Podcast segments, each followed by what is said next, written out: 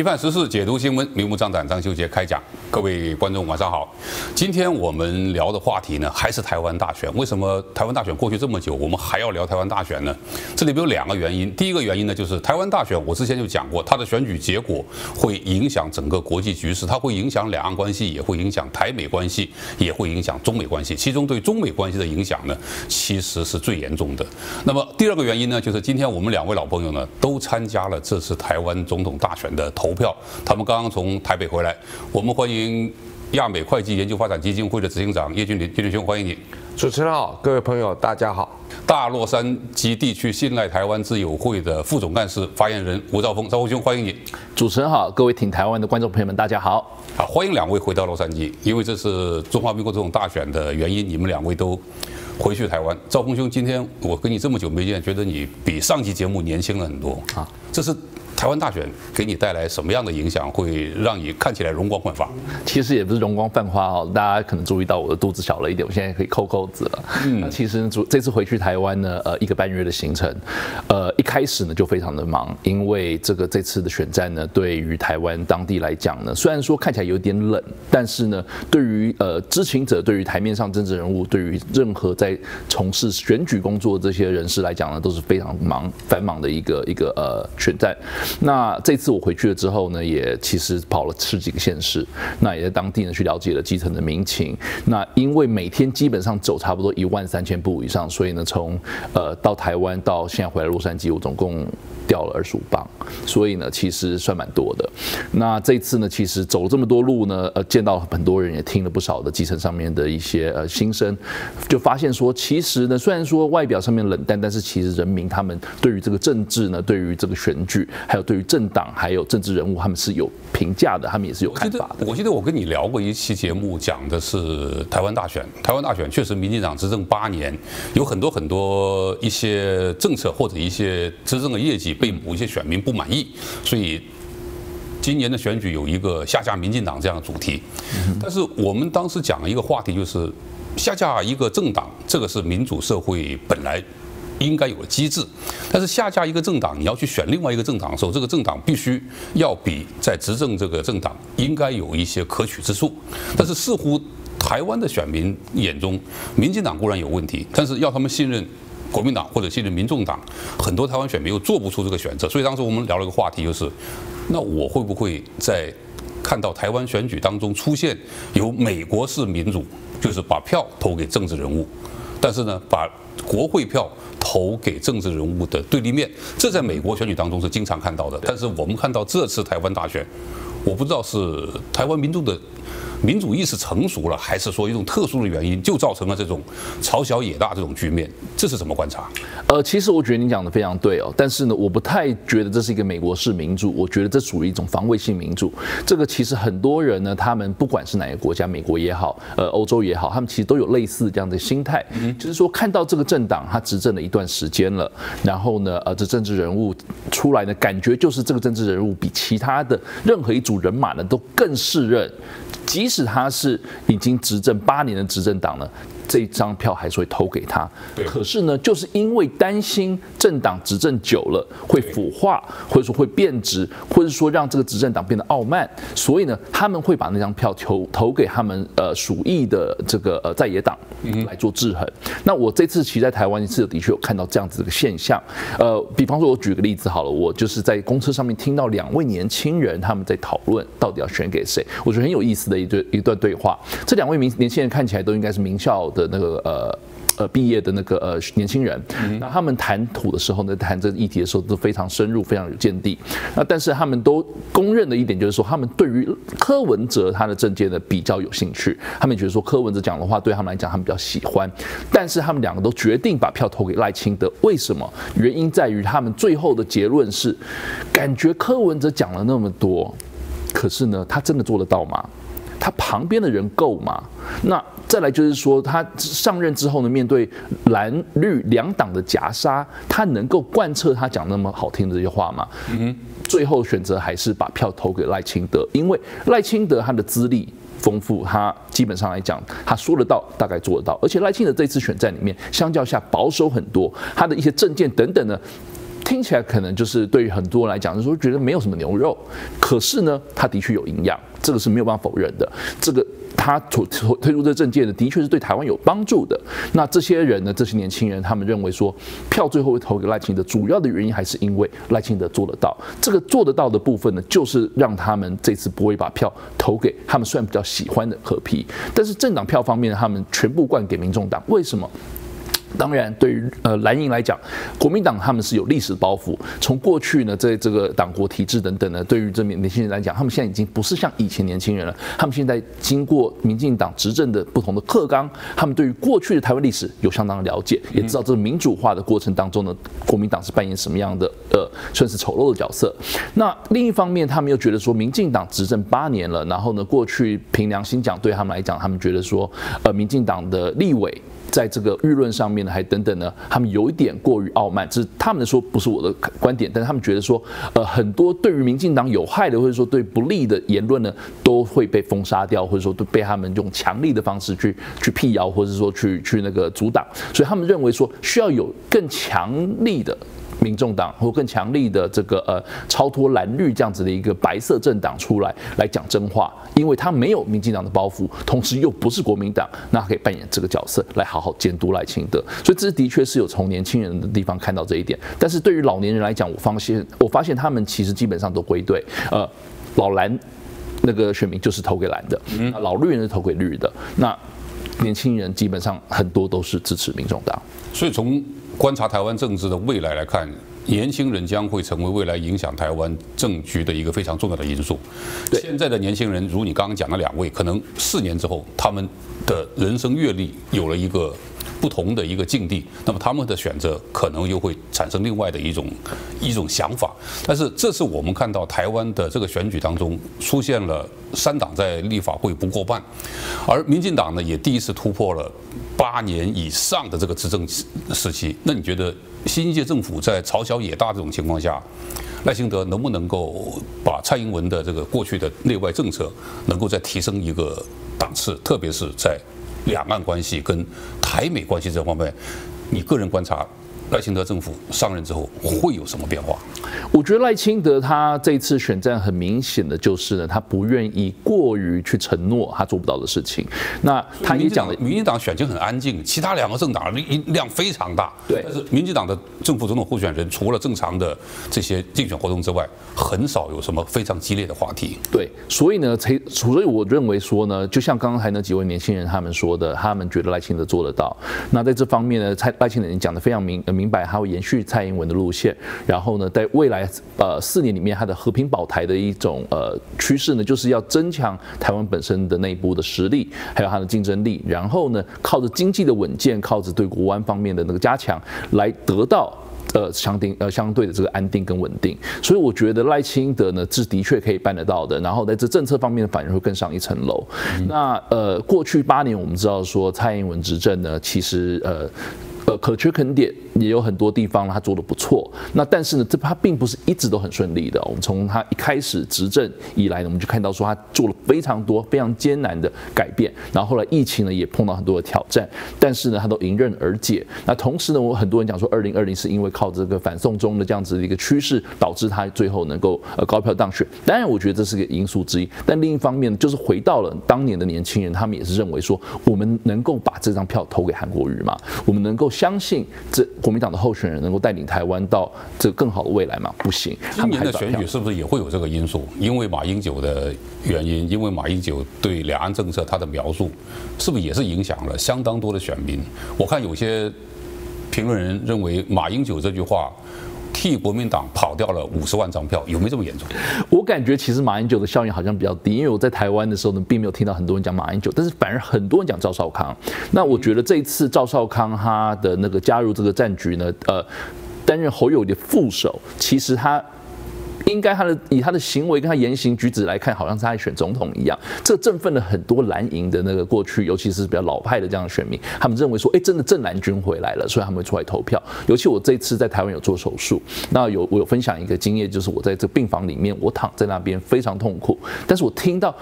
另外就是我的我的那个算是那个呃 roommate 呢，有一个在七十几岁的老军官，他应该是非官，那他呢是当然是支持国民党的，那他会去那边的原因。主要是因为他有一个中呃，他得了中风。那那个中风的时候呢，是因为跟家人吵架，在政治议题上面吵架。我想我他的孩子应该是支持赖清德的，那他自己本身呢是肯定是支持他的对立面才会吵架。没错，没错。那但是呢，我觉得有一个地方我非常呃让我印象深刻，是他让他太太知道说，不管怎么样，一定要去拿那个选举通知。那因为呢，他不管怎么样，再怎么样，他拿着拐杖也要撑去投票所去投票。那很很明显的就是。感觉说这一次这个蓝营呢，他的确吹出所有可以投呃反绿的这个选票出来，但是呢，我们从选举结果可以看出来，他们的确催出很多人反对民进党，但是票不是全部都到国民党那边去。柯文哲也拿了不少票，三百多万票，所以呢，这次感觉的就是说，呃，赖清德他选上了，拿到了这个基本盘四十 percent，但是其他两边呢，的确有展现出非常强大的一个反绿的那个呃选民的的基本盘。今年的选举最大的看点就是白银的崛起，以及选举过程当中出现了一系列的，包括什么蓝白合、蓝白破，到最后马英九对两岸的这个描述。其实看来看去还是两岸议题，表面上看在这次选举当中好像一开始没这么清晰，变成了政治人物的个人道德问题，还有未来的经济政策问题。但是最终两岸议题还是影响这次选举。请教一下俊君兄。来美国移民之后，回台湾参加选举多少次？那这是生平第一次，生平第一次。相信也不会最后一次，这是为什么要回去？是不是觉得选情特别重要，或者是特别焦灼，所以才要回去？啊，因为我们的职业哈，是因为是报税季节，基本上一月呢是不出门的哈。但是因为这次刚好这个参加这个北美洲呃台湾商会联合总会的一个会议哈，因为他们也是因为太多人要回去台湾投票，所以说就把这个地点移到台北市。所以你是被裹挟进去的？是因为毕竟来讲哈，这个商会哈，很多人还是属于这个政治以外的议题，我们是属于跟经济商业。比较有关的这些的议题啊，所以我看到说，到底是这个在政治方面呢，马英九的这个最后这个两天前的这种所谓的把和平交要信任给这个习近平，是不是哈？两岸政策要相信他们。对，两岸政策要相信他们的话，这种的话哈，是在一部分哈，在呃，也许台湾的。啊，呃，百姓呢是比较看重是说，国民党是因为赵少康所带来这个所谓的战斗蓝的这个味道，可是，在海外的人呢，还是对这个部分呢有很大的一个争议的一个想法，就是说这样子是不是替这个民民进党这个造势啊，让他这个你国民党的前主席、前总统表述出这样一种想法，就是中国太大太强，我们没有办法在武力上跟他对抗。后面这句话就是如。德国之音记者问的，那就军事失败主义。换句话来说，我们讲通俗讲，就是我们除了投降别无选择。对，所以我觉得两大两大板块啊，台湾未来选举哈，这个年轻人呢所占的影响力会越来越大。那另外一部分的中间选民，尤其像哈这个台商的部分哦，他也许对是不是在这个政治方面的这所谓的呃搏斗之间哈，在台湾怎么样发生哈，其实对他们来讲更大的就是说呃更大的主题是战争与和平跟经济政治的未来走向、地缘政治这些未来的这些。在选择投票的时候呢，他们会更想去看到这样的局面，因为毕竟来讲，现在是个战战呃这个战略的这个国家的这个思考，大国博弈，很多时候的的地缘政治让他们更在投票的时候会对这个议题呢有更大的一个影响力。也就是说，政治人物呢一个言语呢可能会影响到他们投票的一个想法。所以这样子的概念呢，我们也看到说，为什么在这一次投票的时候呢，我们也在讨论经济的时候，也严严重去思考说，政治是到底。你是要把和平怎么往哪个地方走？台湾过去就是斗、拖、和三个方向有不同的议题。那接下来第二个议题是说，如果像 ECFA 呃，中国用这个选后，它这么多的文攻武吓，再加上说要把 ECFA 早收清单啊，这个方式呢，对台湾的这些的所谓的优惠呢拿掉的时候呢，台湾是不是会受到更大的冲击？其实我们有两个问题。第一个问题，你这次回去投票经历了这个过程，你的观察，台湾。这选民有多少人相信选择了赖清德就是选择了战争？呃，其实呢，在过去来看哈，大家言谈之间有没有有没有这个忧虑？其实忧虑是会讲哈，但是事实上啊，台湾在很多方面呢，其实对这个过去执政党八年这个政策哈，小英路线跟美国的这强力支持，跟所有的民意导向呢，其实慢慢推向说，即使啊要把这个命运呢交给民进党的这样的风险哈，是存在这个战争的风险，是因为呢中国呢是不是最后逼急了，在这个呃合统不行的时候，要武统的这个战略上，是不是有更大的一个冒进的可能性？但是我已经告诉你了，这次的选择就是战争与和平的选择，繁荣与衰退的选择。是，但是如果再以这个军力在这个西太平洋来来讲哈，其实呢，中国如果早能武统呢，他早就动手了。也就是你们自己相不相信，选择赖清德就是选择了战争？其实我觉得相信这个东西。我觉得现在，我觉得民意的在这部分的部分呢，已经慢慢脱离了这种想法，是说呢，其实呢，要站在世界这个价值的这一边哦，可能会得到更大的安全，因为很多的这一部分就是说，如果和平是依赖你的这个所谓的敌人的时候呢，你这个是缘木求鱼；但是如如果自己有更大的强大的一些准备的时候呢，再加上盟国的这些所谓的美国新的这个战略，跟欧美现在两个世界的开始分离化，世界呢已经变成说不再是像过去一样是在以经济为主走向的时候，而是以国家安全为第一导向的时候呢，其实呢，台湾的真正的选择要选这个路哈，到底是要选呃倾向这个所谓欧美的这个所谓的民主自由的价值，还是说因为呢中国呢它是我们很近的邻居，我们必须要要看他的所谓的他颜脸色去呃保持我们的和平的机会呢？我觉得在这个决断上呢，大家越来越看得清楚。如果说选择这个赖清德，或者选择美国，或者选择小英路线，这些的选择方法哈，其实并不是像过去那么的危险。那经济方面呢？刚刚讲到，我们讲到这个 ECFA，ECFA 现在在选前，中国讲的话非常硬，就是如果你们选择了战争的话，那意思就是 ECFA 以后会全面的终止。这个终止的话，按中国的说法，在台湾某些行业是对 ECFA 有百分之一百的依赖，就对中国的市场有百分之一百的依赖的。那么我们在选举过程当中，我们也看到很多支持蓝营的一些评论人员或者一些政治人物，他们看到了一个现象，他说。因为中国的对台政策的优惠，令到很多台湾的商人或者是一些农民得到了非常多的好处。而这次当蓝绿两党在这个议题上有所对立的时候，那么很明显，蓝营得到了好处，就是在台南、高雄这些地方，在民调当中看到了明显过去支持民进党的人，现在转过来支持国民党。但是事实上，我们看立法委员的选举，国民党在南部并没有取得任何成就。在总统选举当中，同样南部的票还是大部分归到了民进党阵营。那么这个 ECFA 以后真是中国要全面断掉的话，一方面我们看台湾有多少成分的经济会受到影响，反过来说，ECFA 对中国就一点好处的也没有吗？那如果全部断掉的话，是两败俱伤，还是只有台湾会伤？好，所以我们也在这个论坛里面呢，也在啊，大家互相讨论说，这个 ECFA 如果真的是中国断断然把它呃处理掉的时候，对台湾的经济有没有影响？有，因为呢，毕竟来讲，台湾对中国的出超呢是超过八百亿台币，但是呢，要看很大的一个部分呢，其实是出超的部分，最主要是所谓的呃电子零件或者是晶片这些产业，也就是说，台湾最足以为傲的部分，如果中国是因为这个部分，它把 F 法断掉的时候，台湾的这个外贸，这个所谓的对中国的出超会受损，但是中国的后续的这个连锁反应跟它所受受伤的力道会比台湾所受伤的部分会更大。中国本来就买不到晶片、半导体产品呢，如果台湾再不出口的话。那这对谁的伤害会大一点？所以，呃，其实来讲，两败俱伤之外呢，中国呢会受到更多的内伤。那再者，还有一个就是说，台湾对这个所谓中国的依赖度一直在降低之中。台湾对这个中国的降低的同时呢，台湾是对欧洲跟美国的粗糙越来越大。也就是说，这样的外贸比例慢慢在调整中。也就是说，我们产业链在转移，大家也慢慢的把这个对中国的依赖慢慢在降低中。其实呢，在看这个部分呢，对未来来讲哈，ECFA 真的是不是？会对台湾的短期造成一个伤害。我们看很多的台湾在中国真正 ECFA 会很大的一个利基的，包含石石油、化学、工业或者甚至农业、渔业这些的，呃，比较属于的传统产业。这个东西哦，其实在台上慢慢在讨论说哈，也许早死早超生，因为呢，你今天不断来，你明天没有办法做产业的一个转型或改变的一个，你未来真正台湾真正未来要走出去赚大钱的一个方式。因为毕竟来讲，讲，世界的经济已经在改变，只要是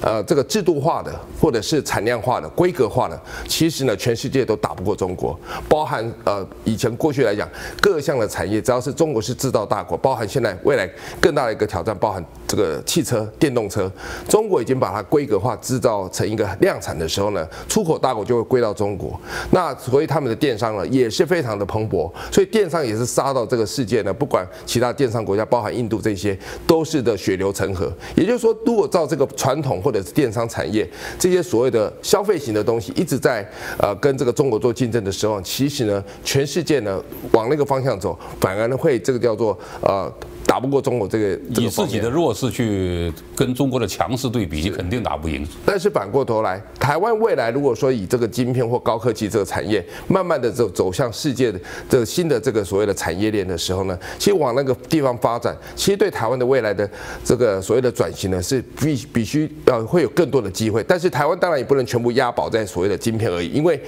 今天可以赚十年，但是并不表示十年后台湾可以只依靠晶片这个地方了，因为我们说。资源灌注太多，所以不同产业转型，政府也是要带领去做这条路。同时，我们在经济方面说，发现说，其实呢，很多我们说没有中国就台湾呢，就可能未来这个。经济呢就会变成一个神话，但是过去就是因为没有中国，台湾还是曾经成为这个亚洲这个四小龙，所以基本上呢，其实很多事情在物化心意之后呢，很多事情也在开始发现，其实我们可以做到过去我们从来也没有依赖过的事情，未来呢也许会做得更好。另外一方面呢，其实台湾呃一个有趣的现象，其实年轻人也是会左右这个这个选票。刚才又回过来讲这个部分，是因为我发现台湾的首投族在每四年，像虽然我我们的这个生育这个率越来越降低的时候，但是呢，手头族也大概占超过五点多 percent 的所谓的投票率，也就是说呢，但是台湾的每四年这个死亡率呢，一边涨成长超过一百。零三万，那这个死亡率是七十六万人。但是呢，这个年轻人如果越来越多的这个改变投票的这个模式呢，也许是三党必须去争取的目标。所以年轻人的思维呢，也去思考国家未来命运呢，是要交给谁，哪个政党去带来这个台湾走出更好的一个未来呢？所以年轻人的这思维呢，也是非常重要去思考，也去很重要是去了解说他们到底需要国家的领导者做些什么。西方有一句政治谚语，我们讲过很多次了：三十岁以前你不是左派，你没有热血；三十岁以后你还是左派，你没有理智。其实我们看待台湾选民的这个结构也是一样。虽然说手头族或者是一些刚刚出学校年轻人，如赵峰兄所说的，他们总是觉得柯文哲讲的话好听，但是四年之后、八年之后，他们有了社会阅历，他们就会更深刻地想，他那些好听的话到底是一个可实现的政治蓝图，还是一种空泛的承诺？那么。对于国民党来说，也是有个巨大的考验，就是未来就是赵丰兄所说的那个一定要拿选民登记表的那位老人家，四年之后、八年之后，或许他不能再投票了。但是年轻人随着阅历的增长，他们可能会对社会的认知越来越深。但是这里面都有一条最重要的，他们肯定是所谓的天生的。认为台湾就是一个独立国家，这一群人所谓的自然独，那么这对中国大陆来说，未来影响台湾的选举的困难度一定会越来越大。但是这次台湾选举影响更大的反而是国际关系。我们看到选举之后有很多很多相关的新闻。我们先休息一下，回来继续跟大家聊聊台湾选举给国际关系所带来的变化。